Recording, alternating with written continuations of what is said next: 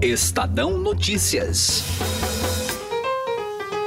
A corrupção chegou ao ponto tal no Brasil que eu comparo com aquele paciente acometido de câncer. O médico tem que amputar o corpo e deixar o dedo. E nós sabemos que a origem desse câncer são as indicações políticas. São as indicações políticas. São as indicações, as indicações políticas. A retórica de combate à corrupção, uma das marcas da ascensão de Jair Bolsonaro, começa a ficar seriamente manchada. Sob a alegação de que quem manda é ele. Quem manda sou eu. Eu tenho poder de veto ou você é um presidente banana agora? O presidente interferiu em três órgãos que, de alguma maneira, têm colocado a família Bolsonaro em focos de investigação. Assim se deu na Polícia Federal. Minimizou hoje uma eventual interferência dele na substituição do superintendente da Polícia com o Federal. anúncio da troca do superintendente do Rio e na Receita Federal, também com substituições em postos de comando em áreas de influência de Bolsonaro, no estado fluminense. O COAF, estopindo o escândalo que envolve o filho do presidente, o senador Flávio Bolsonaro, do PSL do Rio. É o que eu falo, muitas vezes só de chamar para tentar explicar uma coisa sem essa, essa velocidade, sem esse afã de querer denunciar, já pré-julgar. Pré Também já mudou de nome e vinculação, agora dentro da estrutura do Banco Central e batizado de UIF Unidade de Inteligência Financeira. Afinal, Bolsonaro compromete a independência desses órgãos com o único intuito de proteger Flávio? Quais podem ser as consequências políticas. Eu sou Gustavo Lopes e este é o Estadão Notícias, que hoje analisa as diversas frentes desse tema, com as participações do editor do broadcast Fernando Nakagawa, da repórter de Brasília Adriana Fernandes e do professor da FGV, Michael Moalen. Quando se trata de um órgão de Estado que tem competências que envolvam investigação e fiscalização, eh, em geral, a boa política é insular, é proteger da interferência política. São as indicações são políticas. As indicações políticas. São as indicações políticas. Estadão Notícias. Conheça o lado private da XP, que une a solidez financeira de uma marca global com o dinamismo de um family office. O resultado é uma experiência exclusiva, acompanhada dos melhores profissionais de investimentos do mercado e na gestão de grandes fortunas para preservação e aumento do seu patrimônio. Conte com serviços de gestão ativa de patrimônio. Por aqui, nossos profissionais traduzem temas econômicos relevantes para produtos de investimento, oferecem o acompanhamento necessário para montar uma estratégia de planejamento sucessório e consideram o cenário global como base. Acesse xpprivate.com.br. Estadão Notícias. Pretendemos é, tirar o COAF do jogo político. Né? Pretendemos evitar tudo onde tem a política, né? mesmo tendo bem intencionado, sempre sofre pressões de um lado ou de outro. Quer evitar isso daí. Não há desgaste para mim nem para o Moro. O COAF lá não. Porventura, caso vá para o Banco Central, vai fazer seu trabalho sem qualquer suspeição de favorecimento político. E assim, o COAF foi para o Banco Central e não apenas isso, trocou de nome e agora passa a se chamar Unidade de Inteligência Financeira. A mudança foi feita através de medida provisória, ou seja, ainda precisa de aprovação do Congresso Nacional. Um breve histórico. O COAF passou a existir em 98, criado junto com a Lei de Lavagem de Dinheiro. A partir daí, setores econômicos como o Banco Central são obrigados a comunicar operações suspeitas de clientes ao COAF, que vai monitorar, analisar e produzir relatórios que abastecem investigações de crimes financeiros pelo país. Mas voltando à mudança e agora tratando o COAF com o seu novo nome, a unidade de inteligência financeira ficará a cargo do presidente do Banco Central, Roberto Campos, que já designou o servidor aposentado do BC, Roberto Leal, para comandar o órgão. O presidente Jair Bolsonaro diz que confia no trabalho que será desenvolvido dentro do banco. Vai ficar totalmente nas mãos do, do Roberto Campos. Eu acredito no, no Roberto Campos, está fazendo um bom trabalho, tá certo? E confiar nas pessoas. Então eu acho que a questão do Está é, tá resolvida a questão do COAF. O ministro da Justiça Sérgio Moro, que lutou para ter o IFE atrelado à sua pasta, também mostrou confiança no trabalho do Banco Central. No fundo, a estrutura do COAF permanece a mesma. ah, dentro do, do, do, Banco Central, inclusive com a expectativa de manutenção da ampliação. Expectativa não, a própria medida provisória faz uma referência da manutenção da estrutura de cargos que nós reforçamos aqui dentro do Ministério da Justiça. Preferia que o quadro, como disse, estivesse aqui, não estando aqui, ah, no entanto, tenho certeza de que ele está em boas mãos Mas o que muda com a ida da Unidade de Inteligência Financeira do Ministério da Economia para o Banco Central? O editor do broadcast, Fernando Nakagawa, explica os principais pontos da medida provisória e as polêmicas envolvendo o órgão. O principal órgão do governo para o combate à lavagem de dinheiro deixou o Ministério da Economia e passou a ser parte do Banco Central. Com essa mudança, o antigo Conselho de Controle de Atividades Financeiras, COAF, passou a se chamar Unidade de Inteligência Financeira ou simplesmente UIF. Esse órgão está no centro de uma grande polêmica que envolve o presidente Jair Bolsonaro e um de seus filhos, o senador Flávio Bolsonaro.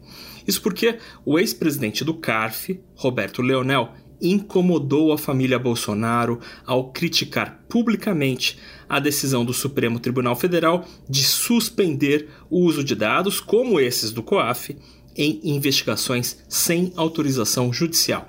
Flávio Bolsonaro, vale lembrar, é uma das pessoas que é investigada através dos dados do antigo COAF.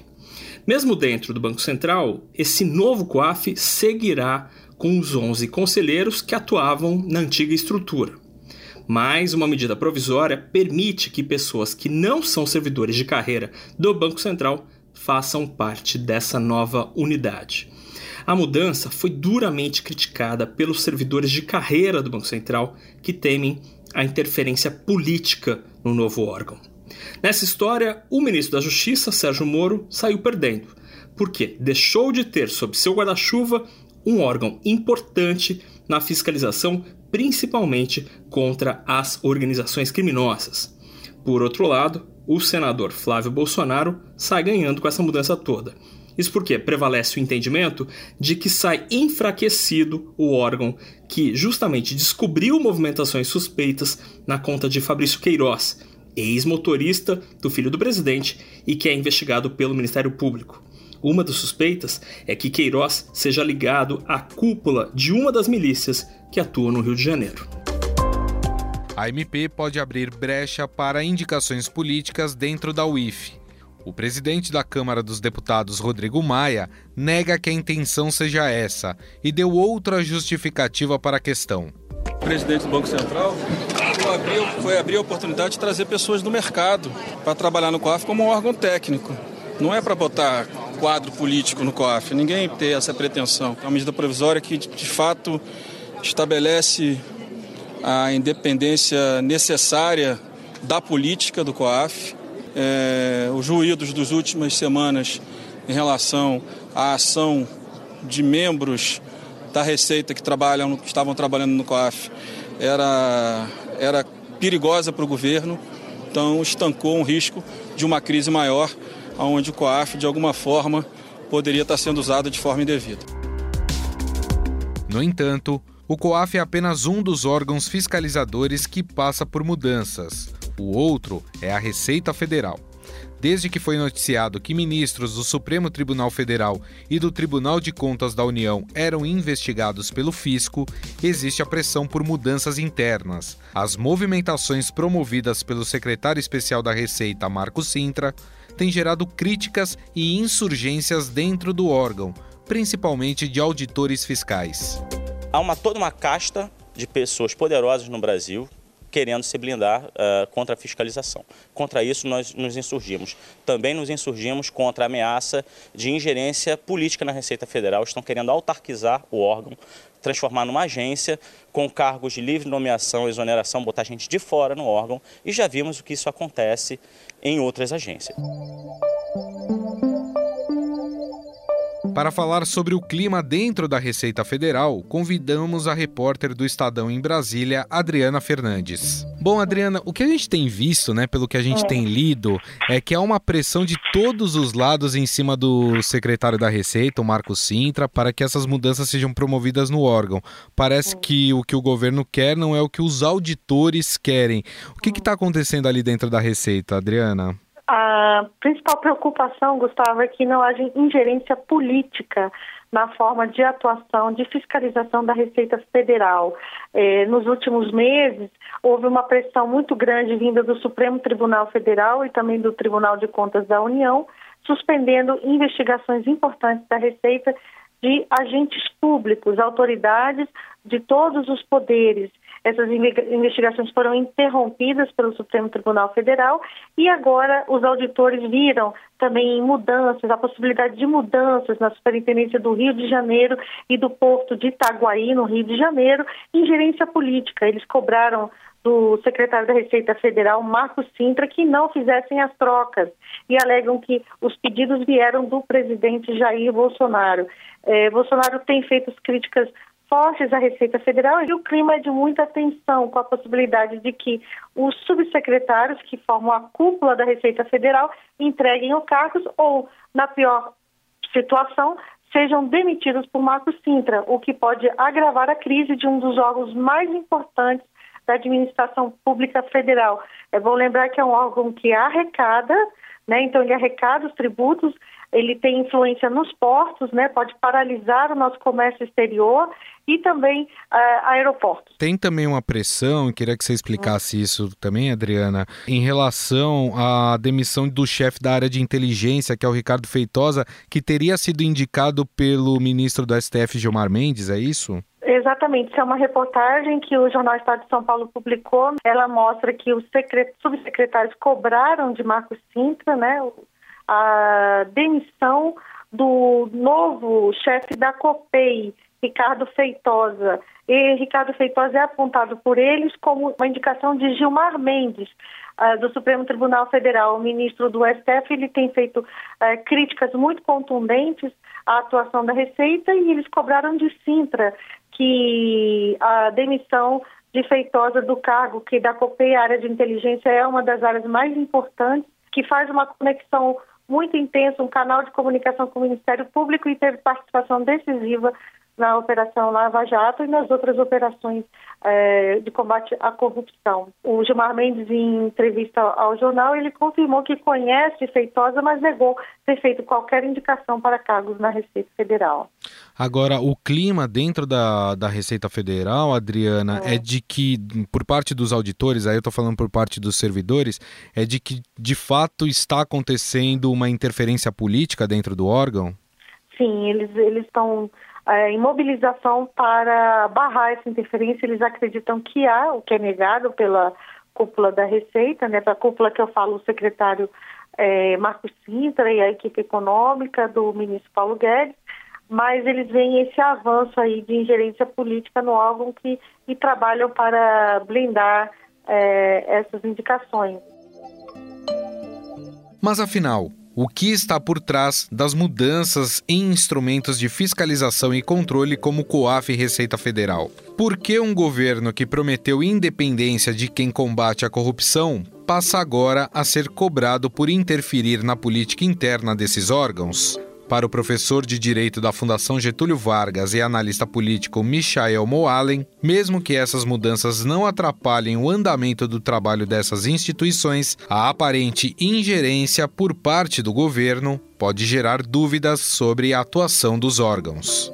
Esse é um assunto muito importante porque é, você levanta o exemplo da, é, da Receita. A, a, Receita é um capítulo importante, mas eu incluiria apenas para fim de raciocínio também o, o, caso da Polícia Federal, uh, de maneira um pouco diferente, mas trazendo a raiz do mesmo problema, o, o caso da, da Comissão de Anistia.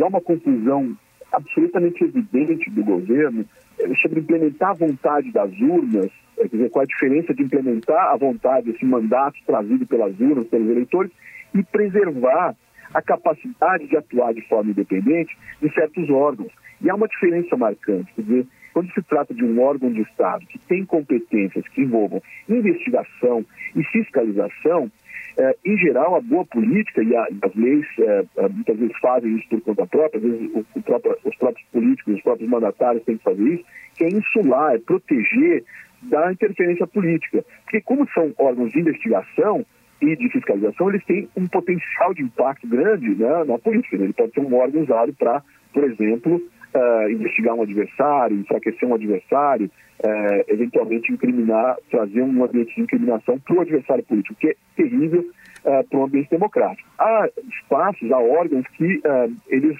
não devem necessariamente refletir a vontade do mandatário, tal como a política pública. E se o presidente eleito, por exemplo, cria, como os presidentes anteriores, e adota uma política nova, é o Bolsa Família, é o PAC, é o, o Luz para Todos, Minha Casa Minha Vida, são políticas públicas importantes, mas elas é absolutamente legítimo que o governo que chega queira modificar, queira implementar uma visão diferente das urnas, etc. É, Bolsonaro tem repetido em algumas entrevistas que agora as aspas não são aspas, algo na linha de é, agora a direita chegou ao poder, tem que acabar com a esquerda. Esse é um outro elemento de uma, de, um, de uma guinada ideológica é, que reflita supostamente essa vontade das urnas, só que entrando numa esfera onde é, não deve, que é justamente é, esses órgãos de investigação e de fiscalização que devem ser preservados dessa esfera é, da vontade política nesse sentido. Eu mencionei a Comissão de Anistia porque, diferente desses dois órgãos, ela não é um órgão de fiscalização nem de, de controle, uhum. mas ela é justamente um órgão para investigar supostos crimes cometidos pelo Estado. Quer dizer, não faz sentido, é, é, é contra-intuitivo e proibido é, pela natureza do órgão que aquele que é um representante do interesse do investigado seja colocado na posição de investigador a uma completa indefesa de sentido desse órgão. Então, não é uma questão de direita e esquerda, é uma questão de a, aqueles que representam os interesses dos que foram eventualmente é, desaparecidos, assassinados, é, faz sentido que essas pessoas estejam conduzindo essa investigação, e não o contrário. Então, quando ele cria por exemplo, é, uma aparência de, de intervenção é, na Receita, na Polícia Federal é, ou no COAF, e veja a aparência de imparcialidade é muitas vezes tão importante quanto a própria imparcialidade, ele gera um possível conflito de interesse porque é, aliados seus que são investigados, o seu filho que é investigado, a Polícia Federal pode, pode ter que atuar nesse caso, é, embora esteja no Ministério Público do Rio de Janeiro. Quer dizer, então há flagrantes eh, problemas de, na origem de uma, uma, confusão, possível confusão sobre, como eu disse, eh, órgãos de atuação eh, que tem que ser preservados, de, de atuação independente e autônoma, com ah, ações que devem carregar a ideologia do governo eleito e a vontade, é, suposta vontade das urnas. O quanto é perigoso, o quanto é tênue essa linha da liberdade desses órgãos com os interesses políticos? Veja, ainda que, ainda que algumas dessas mudanças, como, como as próprias corporações, algumas delas disseram, no caso da PF, de já havia previsão de mudança em algumas superintendências, etc. Há um, uma, muitas vezes mudanças protocolares, mas é, o fato de que é, havia uma investigação, algumas investigações e alguns suspeitos que envolvem autoridades importantes ou, ou, familiares de autoridades, isso levanta uma suspeição seríssima sobre a atuação não só desses órgãos, da capacidade deles de, de atuar de forma independente, como daqueles que fazem essas determinações.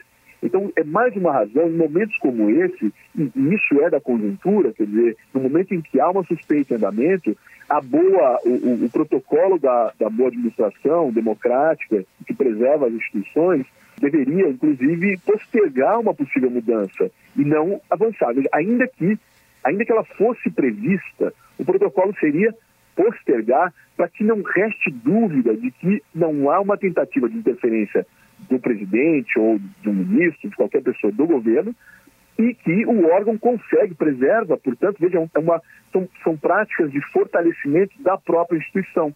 É, me parece que ao fim desse episódio da Polícia Federal e, e COAF, é, esses dois órgãos, ainda que ao final, ao fim e ao cabo, não tenham interferências políticas, haverá dúvida. Uma parte da população, da imprensa, provavelmente é, passará a suspeitar é, mais. E vejam que são dois exemplos de dois órgãos que é, têm uma boa imagem pública. São órgãos da Polícia Federal, é uma, é uma polícia de excelência, muito diferente das críticas comuns que se fazem às polícias é, militares civis dos estados. Então há uma, uma imagem a ser velada e uma imagem que corresponde a uma, uma prática desse, desses órgãos que, portanto, vai ser colocada em xeque. Então a boa prática levaria, como eu disse, a, inclusive, a, se há uma suspeita de que eh, há uma investigação, há uma suspeita em curso que envolve uma autoridade alta da República eh, e que, portanto, qualquer troca pode sugerir conflito de interesse, pode sugerir intervenção, aí sim me parece que o correto seria preservar, se fosse possível, claro, a mesma equipe. Mas a mudança do COAF para o Banco Central, é, isso ocasiona algum problema em relação ao trabalho do órgão? Essa é uma mudança que pode ocasionar algum enfraquecimento da atuação, a depender de outros fatores. A mudança em si, veja, quando houve a primeiro, o primeiro momento, a primeira rodada desse debate sobre o COAF permanecer no Ministério da Fazenda, ser transferido para o Ministério da Justiça, ali especulava-se se era ou não um enfraquecimento, se era uma derrota da agenda de combate à corrupção. Uh, e claro que a mera mudança de administrativa ela não é suficiente para uh, determinar se o órgão será mais fraco ou menos capaz de investigar. Uh, a sua estrutura de investigação se mantida, e aí a gente está falando do número de pessoas, de agentes envolvidos, de indivíduos, de funcionários e principalmente a, a sua competência, se houver uma mudança das capacidades, daquilo que é do mandato e da atuação desse órgão. É, essas são as grandes questões por trás que devem ser respondidas. Qualquer mudança, e é importante que a, sociedade debata é, e levante a dúvida é, sobre o, o risco de enfraquecimento. Mas, no primeiro momento, a mera mudança ela não é suficiente para indicar é, o órgão tem que continuar sendo capaz de atuar, primeiro, com independência e os agentes que estarão, é, os agentes políticos, os indivíduos que estarão por trás desses protocolos, que o COAF tem protocolos e também uma agenda reativa, como solicitado por órgãos de investigação. Então, é, essas duas agendas, os, os, os, protocolos automáticos, têm que continuar existindo e, quem sabe, ampliados. Bom, nós conversamos com o professor da Fundação Getúlio Vargas, da Direito Rio, Michael Moalen, ele que nos falou um pouco mais, fez uma análise aí em relação a essas mudanças feitas em órgãos de fiscalização e controle como o COAF e a Receita Federal. Professor, mais uma vez, muito obrigado pela sua atenção, obrigado pela entrevista. Obrigado a vocês, é um prazer falar com, com o podcast.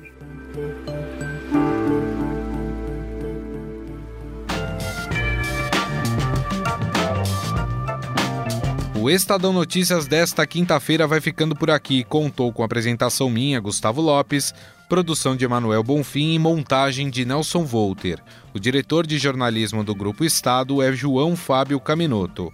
Mande seu comentário e sugestão para o e-mail podcast@estadão.com. Um abraço e até mais. Estadão Notícias.